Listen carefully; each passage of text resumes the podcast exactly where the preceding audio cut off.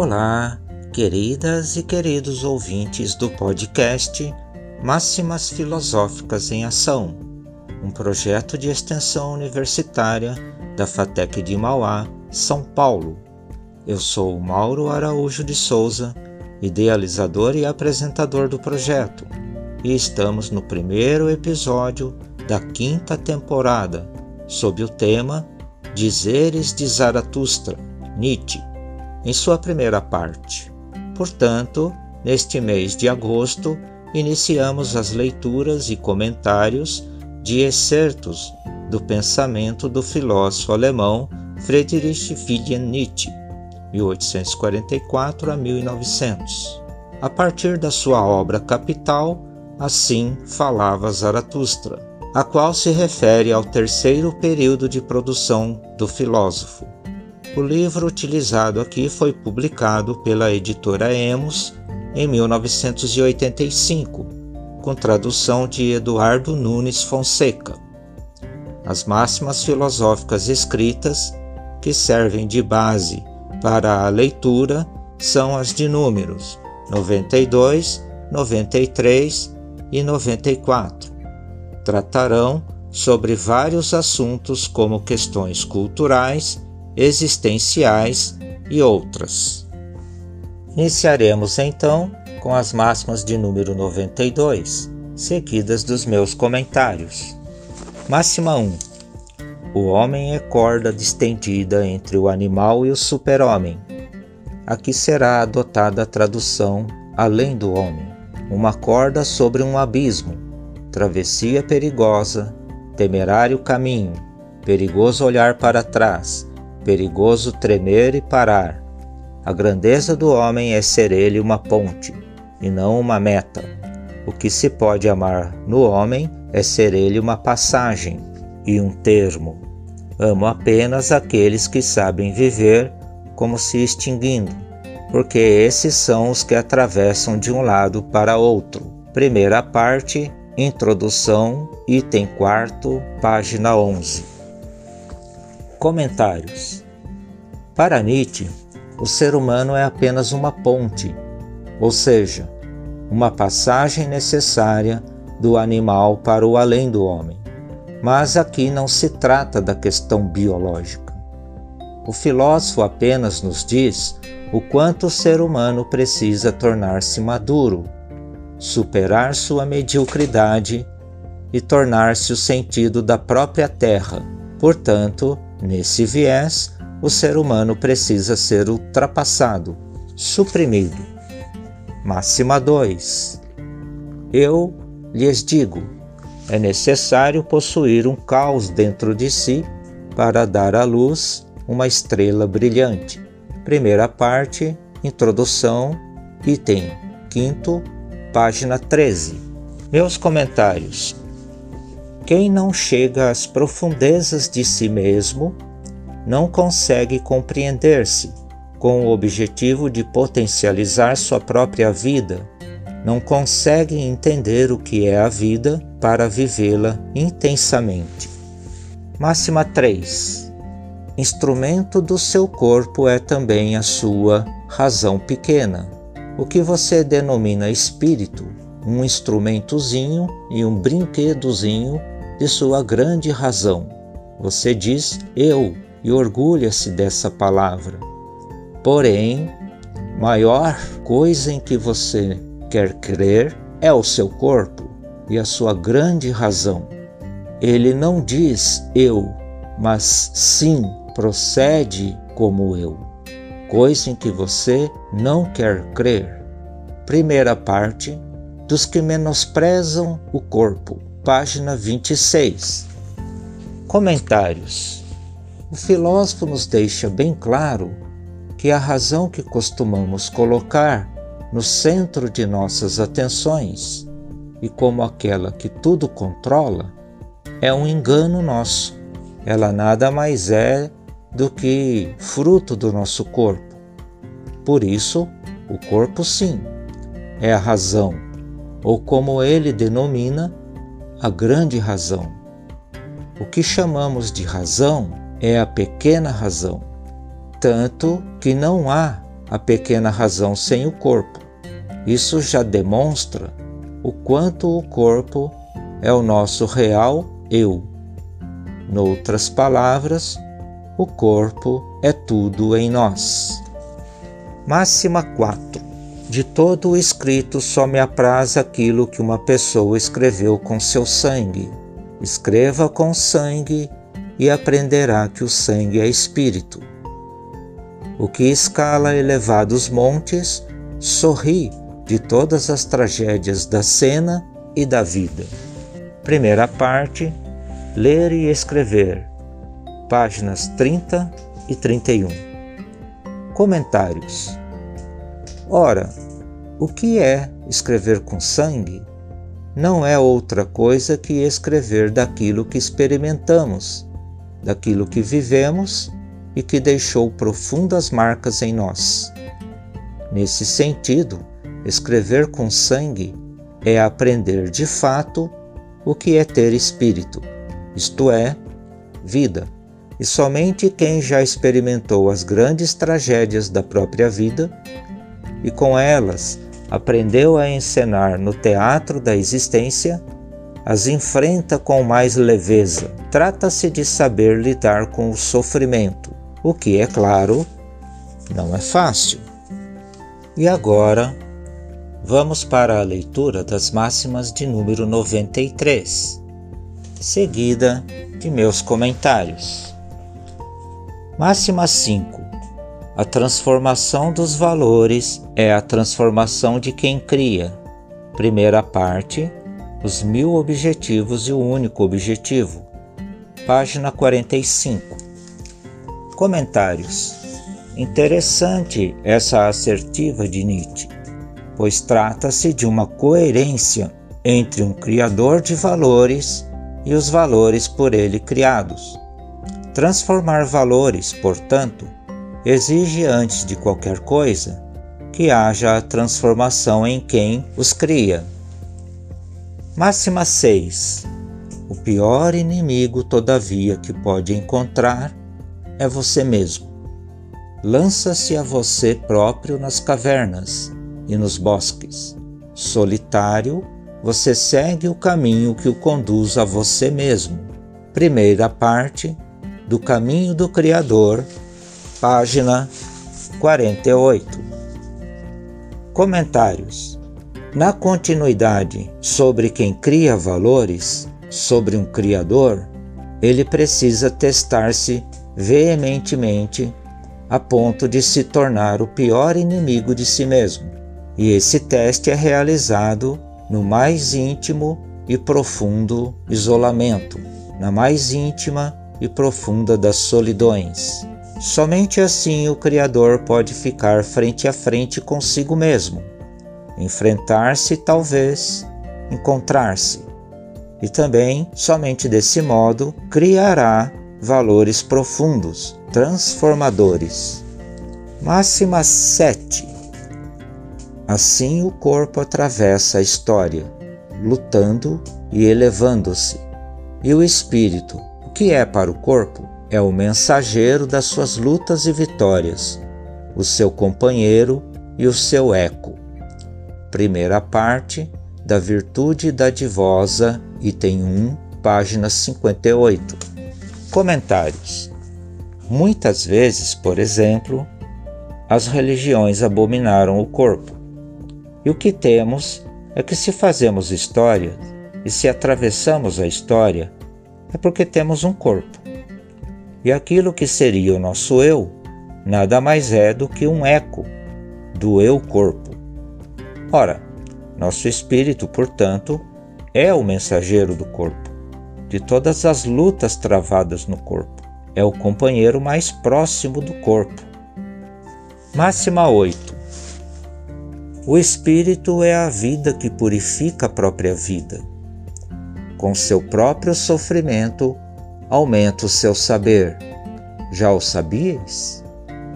Vós não sois águias, por isso não conheceste o deleite no assombro do Espírito. Quem não é ave não deve voar sobre abismos. Primeira parte dos Sábios Célebres, página 79. Meus comentários. Mas o que é mesmo o espírito? Porque para Nietzsche ele é a vida? Ora, porque o espírito, esse mensageiro do corpo, nos faz conscientes de nossa existência e por isso ele mesmo, esse Criador, é a nossa vida. E é através dele que crescemos em conhecimento, em sabedoria. É com ele que aprendemos a partir do que sofremos. E é com ele também que podemos voar sobre abismos e nos tornarmos águias. Ou não, depende de que tipo de espírito cultivamos. Máxima 9. E quando se dá ordens a si próprio, também tem que espiar sua autoridade, ser juiz, vingador e vítima das suas próprias leis. Como é isso então? Perguntei a mim mesmo.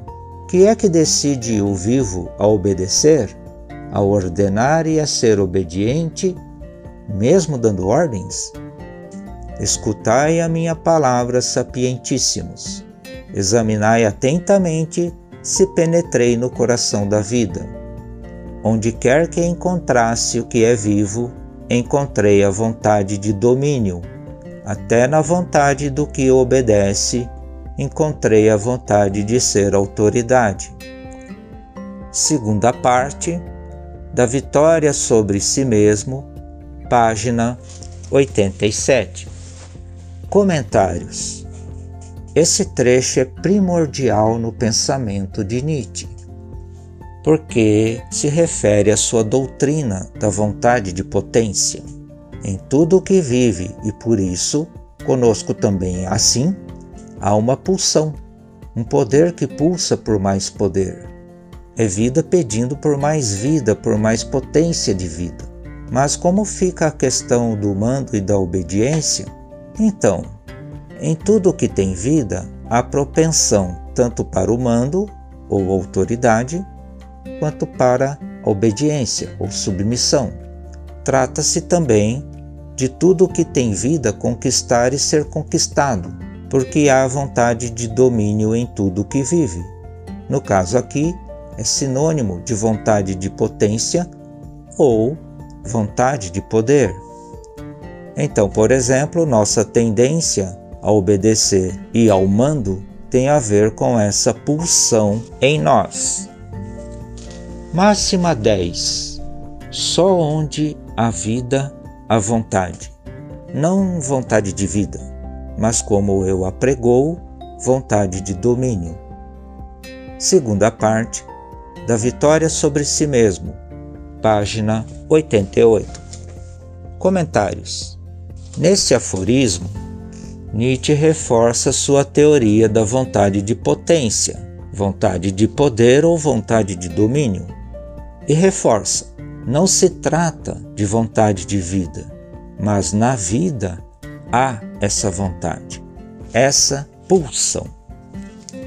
Por último, vamos à leitura e comentários das máximas de número 94. Máxima 11. Desde que comecei a conhecer melhor o corpo, dizia Zaratustra, um dos seus discípulos, o espírito para mim já não é espírito, senão até determinado ponto, e todo o imortal não passa também de um símbolo. Segunda parte dos Poetas, página 97. Comentários. Para Nietzsche, ou para seu homônimo Zaratustra, o corpo é a base do espírito. Por essa razão, que o espírito é espírito até um determinado ponto, ou seja, não por ele mesmo. E por essa mesma razão não há imortalidade. A base é sempre o corpo, e o corpo é mortal. Máxima 12. Não é a subida que atemoriza. O que provoca temor é a descida. Segunda parte da descrição humana. Página 109. Meus comentários. Aforismo terrível, mas verdadeiro em nós. O que nos aterroriza não é a subida, mas a descida, porque tememos a queda acima de tudo. E isso em todas as circunstâncias. Parece que o filósofo foi mesmo certeiro. Máxima 13. Ó Zaratustra, quem deve transpor montanhas, transpõe também vales e abismos.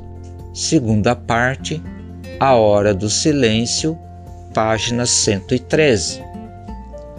Comentários.